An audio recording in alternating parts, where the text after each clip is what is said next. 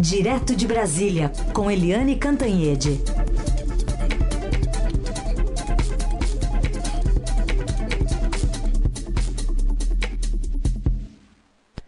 Oi, Eliane, bom dia. Bom dia, bom dia, Carolina. Bom dia, Manuel. Bom dia, ouvintes. Bom dia, Eliane. A gente começa hoje falando sobre reforma administrativa, como a Carol destacou será enviado em breve ao Congresso Nacional. Estadão já traz alguns detalhes, tem algumas pegadinhas já aqui, Eliane. Por exemplo, o governo quer usar a reforma administrativa para mudar a Constituição e permitir que o presidente da República altere por decreto a estrutura do Poder Executivo e até declare extinto alguns órgãos e ministérios sem passar pelo Legislativo. É uma das, das pegadinhas, não é não, Eliane? Super pegadinha é, você foi num foco importante da reforma, porque o presidente Jair Bolsonaro já teve problemas com isso, quando ele quis é, extinguir órgão, é, extinguir ministério, é, teve um grande embate com o Congresso Nacional, é, no próprio COAF, por exemplo, o COAF era do Sérgio Moro, é, no Ministério da Justiça, saiu do Sérgio Moro, aí foi para o Ministério da Economia, saiu do Ministério da Economia, foi para o Banco Central porque o Congresso achava uma coisa e a opinião pública meio apoiando o Congresso e o presidente Bolsonaro achava outra. O, a própria extinção do Ministério da Cultura, né, que virou uma secretaria e depois virou uma secretaria do Ministério do Turismo, quer dizer, é, o que que tem a ver a Secretaria de Cultura com o Ministério do Turismo? Enfim, o presidente quer fazer essas coisas todas da cabeça dele, sem ter muito problema e muita discussão e articulação com o Congresso Nacional. Então, esse é um dos pontos o excesso de poder para o presidente da República, que hoje é o Jair Bolsonaro, amanhã é um outro, é, para o presidente da República jogar no tabuleiro de cargos. Cria, descria, aí ele não gosta, fecha, mas aí ele quer favorecer um grupo específico de apoio político a ele, aí ele cria, mas enfim, mas tem outras regras também. É, primeiro, eu fiquei surpresa em saber que, além de não atingir os atuais funcionários públicos, que consomem 330 bilhões de reais neste ano de 2020, a, a reforma também não atinge os é, funcionários de estados e municípios. É, aí uma das questões chaves é a estabilidade do servidor público, né? Que pode fazer qualquer coisa, pode ser relapso, pode ser não sei o quê, que fica lá eternamente ganhando seu rico dinheirinho até se aposentar. Né, punir funcionário público é muito difícil. Além disso, tem todo um processo de promoção, de gratificação, é, são processos automáticos que vão prestigiando o, os que não merecem, e muitas vezes isso é um desprestígio e um, uma, um desânimo, cria um desânimo nos que se esforçam, nos que são muito competentes, e há muita gente, como a gente sabe, competente no serviço público. Então, uh, essa questão da estabilidade é chave e a intenção do governo é manter para as carreiras de Estado, o que faz sentido. Eu acho que qualquer governo fosse de esquerda, direita, centro, é, teria essa preocupação da estabilidade em é, setores chaves, ou seja, nas carreiras de Estado, que quais sejam é, primeiro, é, militares, segundo, diplomatas, magistrados e procuradores é, da República. Então, é, a gente também tem ali um, algumas dúvidas, eu fiquei com dúvidas lendo os textos que saíram sobre isso, se não vai afetar em nada os funcionários de judiciário e legislativo, que não apenas têm altos salários, como tem sempre uma forma de burlar as regras, como a regra de teto de salário, para empurrar um monte de penduricalho e ganhar acima do próprio presidente da República, acima do, dos próprios ministros do Supremo Tribunal Federal. Então, se não vai afetar os funcionários de judiciário e legislativo, não vai afetar os estados e municípios e não atinge os atuais, deduz-se que a reforma tem um único foco: os funcionários do executivo e não esses, mas os próximos funcionários do executivo. Ou seja, isso aí é a proposta do governo, que estava trancada a sete chaves no gabinete do presidente Bolsonaro há dez meses e que agora vai ser discutida no Congresso Nacional.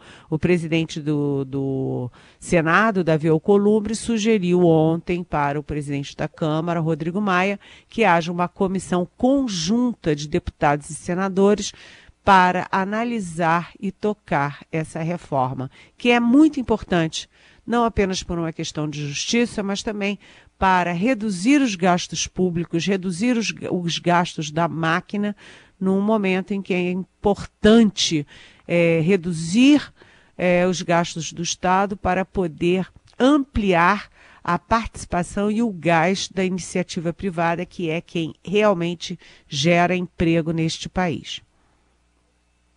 Eliane, e o que, que é, essa reforma influi ou não, esse timing do próprio presidente da Câmara, Rodrigo Maia, também apresentar uma reforma administrativa, pensando né, no, no legislativo? Olha, é aquilo que eu sempre digo, a política econômica, ela está sendo traçada por um tripé. Um tripé que é o Paulo Guedes, o Jair Bolsonaro e o Rodrigo Maia. Né? E ora, o Rodrigo Maia se alia o Jair Bolsonaro contra o Guedes, ora se alia com o Guedes contra o Bolsonaro. É muito possível que por baixo dos panos, ninguém me disse isso claramente, mas eu deduzo que há a possibilidade do Rodrigo Maia estar tá fazendo ali uma negociação por baixo dos panos com o Guedes para aprofundar a reforma que foi, é, vamos dizer, ceifada, amenizada, é, ou até às vezes deturpada pelo presidente Bolsonaro. Então, é, vai ter muita, o que isso nos diz, Carolina, é que vai ter muito embate no Congresso Nacional, lembrando que o Congresso é parte interessada, porque o Congresso também tem seus funcionários, tem seus penduricalhos e tem muito privilégio indevido. Bom, mudando um pouco de assunto aqui, vamos falar agora sobre o futuro da Lava Jato, que pode estar mais comprometido. A gente, inclusive, comentou essa semana né, sobre a saída do Deltan Dallagnol. E agora há uma debandada, uma renúncia coletiva de integrantes da Lava Jato aqui em São Paulo. Vai complicar o futuro da Lava Jato, né, Eliane? É, esse foi, aliás, um furo do Estadão, né? Um furo de reportagem é, do nosso Estadão e um furo importantíssimo ontem à noite, porque a gente tem um cerco a Lava Jato, um cerco que tem como o, a linha de frente, né, está comandada ali pelo é, Procurador-Geral da República, Augusto Aras, mas tem muita gente no Supremo que participa disso, a cúpula do Congresso também, é, a OAB, os advogados que têm interesse em defender os seus, é, seus clientes, enfim, você tem um cerco a Lava Jato, e a Lava Jato está fazendo água por todo lado lado teve a saída do Deltan Dallagnol. Eu ontem até conversei com ele. É, ele insiste que ele renunciou por problemas é, pessoais, familiares, mas de qualquer jeito é uma outra fase, né? A, a Lava Jato com é, Sérgio Moro e com Deltan Dallagnol é uma. Uh, sem Deltan Dallagnol e sem Sérgio Moro é outra. Além disso, é, a Lava Jato foi é, prorrogada por um ano por um subprocurador, mas, conforme eu apurei, a possibilidade de haver mudanças nessa prorrogação e haver uma prorrogação, é, vamos dizer assim, por etapas. Em vez de prorrogar diretamente um ano, fazer prorrogações de 60 em 60 dias. Prorroga 60 dias. Aí a Lava Jato faz um, toda uma burocracia para dizer o que, que foi feito, o que, que precisa fazer. Aí prorroga por mais 60 dias. Mas, enfim, lá na, na PGR, o que me dizem é que não há redução de funcionários, de procuradores, mas sim aumento com mais 11 procuradores em Curitiba. E E no, em São Paulo, tá, a coisa está pegando fogo. Sete procuradores da Lava Jato pediram, renunciaram à função, inclusive a Janice Ascari, que é um, um dos ícones da Lava Jato de São Paulo. E a alegação, o pivô disso tudo, é a um, procuradora nacional, é, natural da Lava Jato no estado, que é a Viviane Martinez, que tem um, uma mensagem coletiva ali para os colegas pedindo a suspensão, o adiamento das investigações do senador José Serra, é, do PSDB de São Paulo, ex-governador do estado. Enfim, a Lava Jato em chamas e, ao mesmo tempo, continuam as operações da Lava Jato. De um lado continuam as operações, de outro, os, os velhos ícones saem, é, há renúncias, as brigas internas e o procurador Aras firmemente decidido a mudar os métodos da maior operação de combate à corrupção de que a gente tem notícia, gente. Jornal Dourado para tratar ainda sobre a confirmação do afastamento do governador Wilson Witzel, né? Desde sexta-feira fora do cargo. Ontem o STJ deu a palavra final. Agora, Eliane, a gente tem oficialmente Cláudio Castro à frente né, do governo do Rio e também sendo investigado pela Polícia Federal. É, ontem uh, o STJ, o Superior Tribunal de Justiça, a Corte Especial do STJ, decidiu por 14 a 1 é, pelo afastamento de Wilson Witzel do governo do Rio de Janeiro por 180 dias. Isso é uma decisão super importante, por quê? Porque havia um questionamento muito grande no Supremo Tribunal, no Congresso, entre os governadores, de um afastamento é, monocrático de um governador. Basta um ministro do STJ dar uma canetada e afastar um governador? É, ontem foi com o Witzel, amanhã será com qualquer um dos governadores.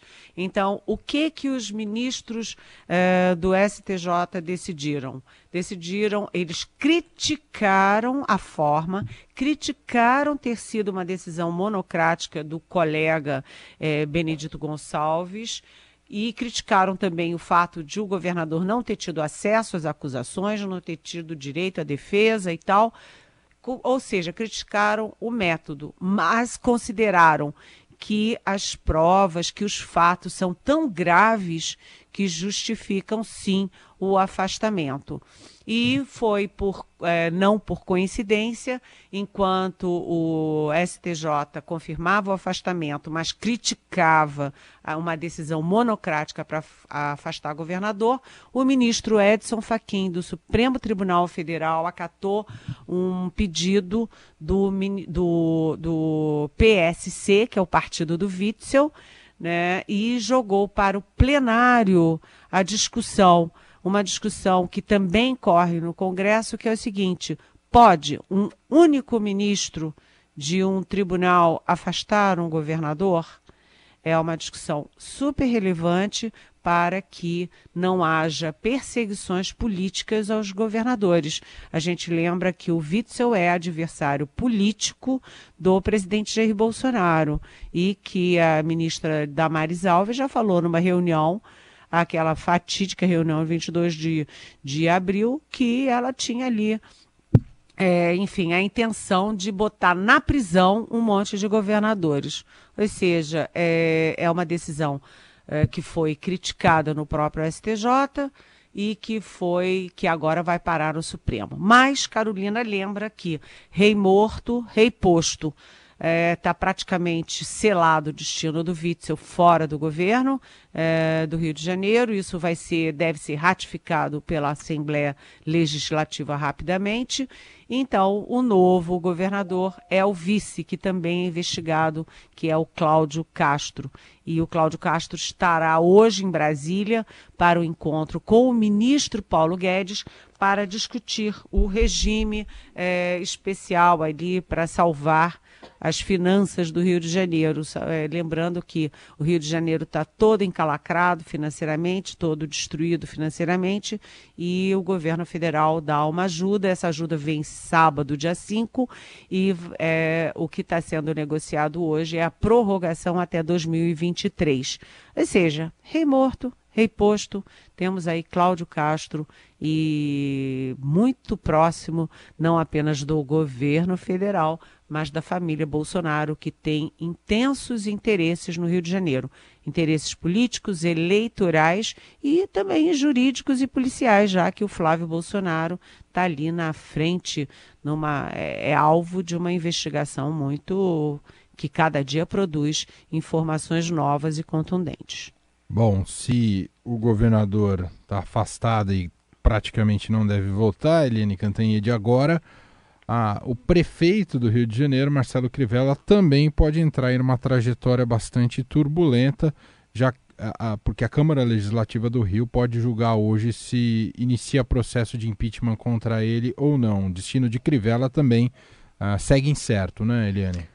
Muito bem lembrado, Emanuel, muito bem lembrado, porque hoje a Assembleia do Rio de Janeiro se reúne, a Câmara Legislativa do Rio de Janeiro se reúne para decidir se abre ou não processo é, contra o Crivella, que é o prefeito, que é candidato à reeleição daqui a alguns meses. É, tem uma diferença política em, em, relação entre Witzel e Crivella. É que o Witzel não tem apoio político nenhum na Assembleia Legislativa, na Alerj, né? Tanto que ele, a, o, o processo de impeachment contra ele foi quase por unanimidade.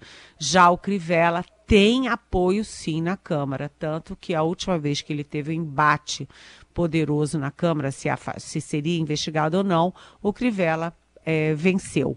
Então há uma diferença política, mas os fatos atribuídos ao Crivella são de enorme gravidade, porque ele usava dinheiro público para pagar funcionário da prefeitura para ficar na porta de hospitais com duas funções. Um, é, impedir a informação da população uh, das pessoas, dos cidadãos, da população sobre o estado da saúde no Rio de Janeiro. E dois, criar fake news a favor dele próprio é, na mídia, ou seja, funcionários pagos para fazer é, o jogo e a encenação de interesse pessoal do prefeito. Isso é gravíssimo. É, essa turma está sendo chamada de é, guardiões do Crivella, mas nós aqui na Rádio Eldorado chamamos de gaviões do Crivella.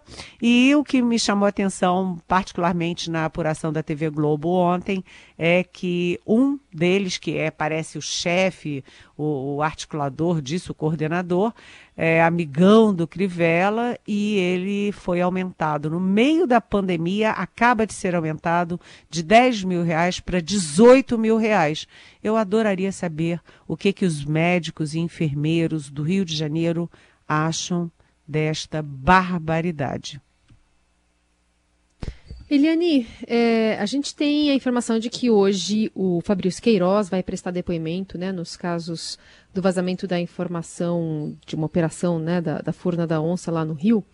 E aí eu junto aqui com uma pergunta do nosso ouvinte Maurício Mendonça. Ele fala o seguinte: a guinada de comportamento do presidente para uma personalidade de paz e amor realmente coincidiu com a prisão de Fabrício Queiroz e o seu adoecimento e convívio mais intenso com as emas do Alvorada.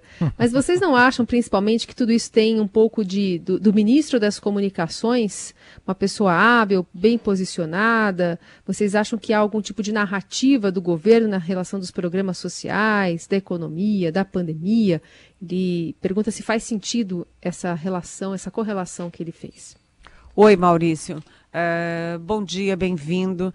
Na verdade, essa guinada do, do Jairzinho Paz e Amor, que agora também já não está tão paz e amor, voltou né, a falar em porrada na boca de, é, de jornalista, falou chamar jornalista de bundão, quer dizer, durou pouco essa história de paz e amor.